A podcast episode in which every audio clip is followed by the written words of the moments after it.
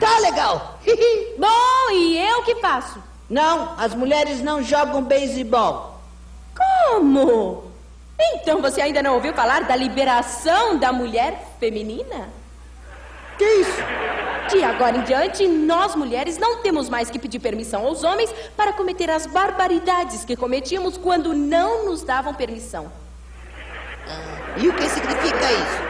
E de hoje em diante, as mulheres vão sair para trabalhar e os homens é que vão ter os filhos. Olá, meu nome é Yasmin, esse é o Assim Cremos e no episódio de hoje nós vamos falar sobre feminismo.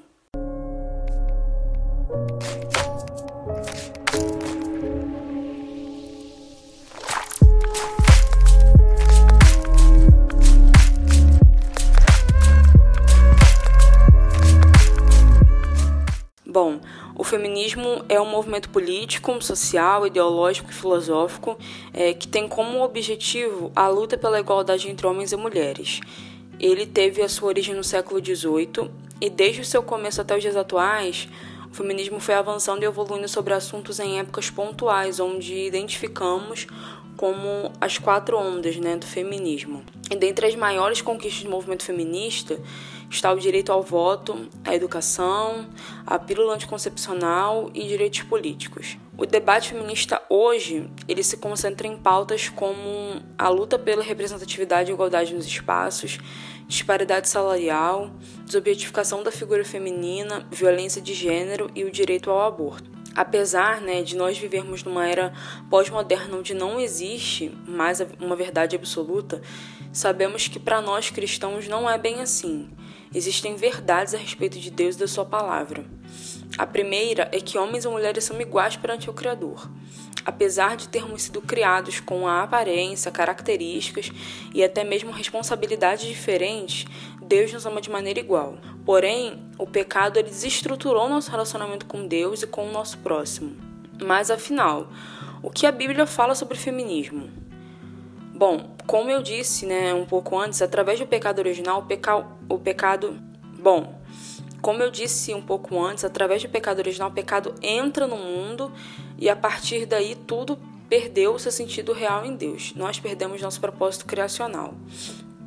Após Eva e Adão comerem do fruto, Deus diz algo interessante lá no livro de Gênesis, no capítulo 3, versículo 16.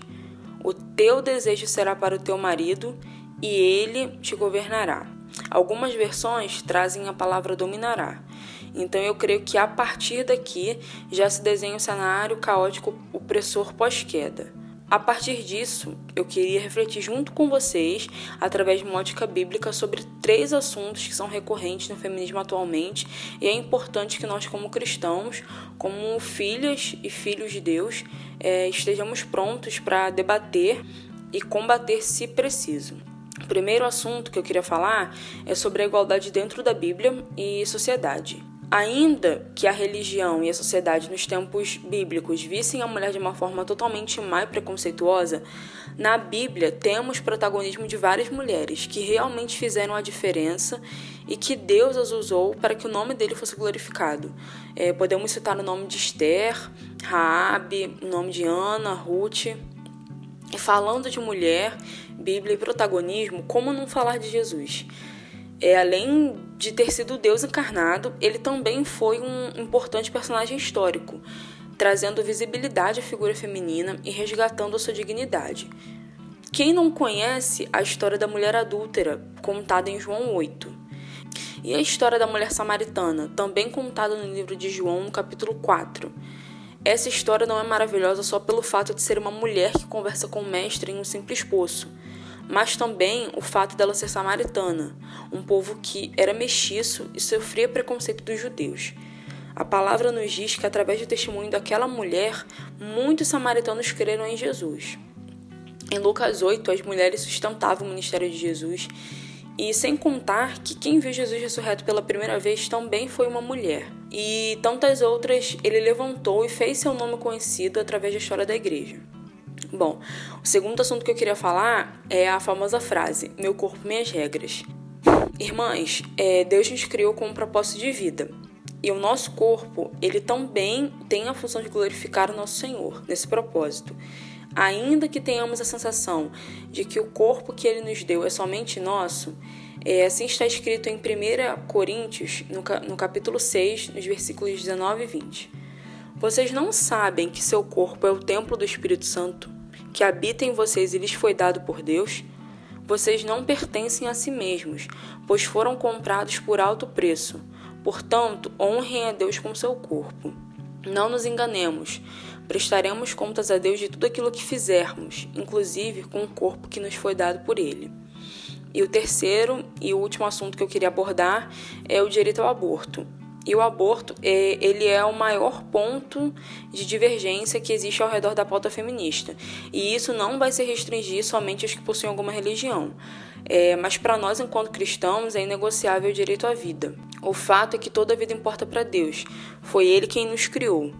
No livro de Salmos, número 139, Davi afirma no versículo 13: Pois tu formaste o meu interior, tu me teceste no ventre de minha mãe. Em Gênesis 1, ele afirma que, né, Deus afirma que fomos criados à imagem e semelhança dele. O aborto é o assassinato de uma vida inocente. É decidir de, de uma maneira egoísta sobre a vida de um ser humano, o qual você não é dono. Um feto já é ser humano desde a sua concepção. E Jesus importa tanto com isso que decidiu passar por esse processo ao vir à Terra como homem e nascido, né, foi nascido de uma mulher. Vidas importam para Deus, independente dos poucos ou muitos dias de vida que ela possua. Então, o feminismo ele tem pautas legítimas e por isso, como cristãos, é, devemos praticar a justiça. Mas filosoficamente, ele é incompatível com a Bíblia em muitos aspectos. E eu tenho a impressão é, que o feminismo, de, maneira, de uma maneira geral, e principalmente nos dias atuais, ele tem uma natureza revanchista com a figura masculina, é, já que após é, tantos anos de opressão e sofrimento, o movimento se concentra cada vez mais na desconstrução da figura masculina, é, como se através disso todo o mal causado pelo homem no passado pudesse ser apagado, como se a mulher fosse de alguma forma é, moralmente superior ao homem. Mas a verdade é que apenas em Jesus e em seu sacrifício encontramos a redenção da pessoa que somos, o perdão pelos nossos pecados e a nossa reconciliação com Deus. Não há mais judeu nem gentio, escravo nem livre, homem nem mulher, pois todos vocês são um em Cristo Jesus. Como está escrito em Gálatas no capítulo 3. Sabemos que na nossa sociedade existem muitos problemas, mas Jesus e o Evangelho é a resposta para todo o mal que nos aflige. Irmãos, é, o nosso Mestre não veio à Terra somente para nos salvar, mas em todos os seus ensinamentos, em pequenos gestos, há algo a ser aprendido. Os ensinos estão ali. Por que homens e as mulheres ao longo da história não fizeram como exemplo que é Jesus? Se tivéssemos todos nós como sociedade praticando esses ensinamentos, com certeza viveríamos em uma sociedade mais justa para todos. Por fim, eu encerro com o que diz o apóstolo Paulo na segunda carta aos Coríntios, no capítulo 5, nos versículos 19 e 20. Pois em Cristo Deus estava reconciliando consigo o mundo, não levando mais em conta os pecados das pessoas. E ele nos deu esta mensagem maravilhosa de reconciliação. Agora, portanto, somos embaixadores de Cristo. Deus faz seu apelo por nosso intermédio Falamos em nome de Cristo quando dizemos: reconciliem-se com Deus. Mulher, Jesus Cristo é suficiente e o seu Evangelho também.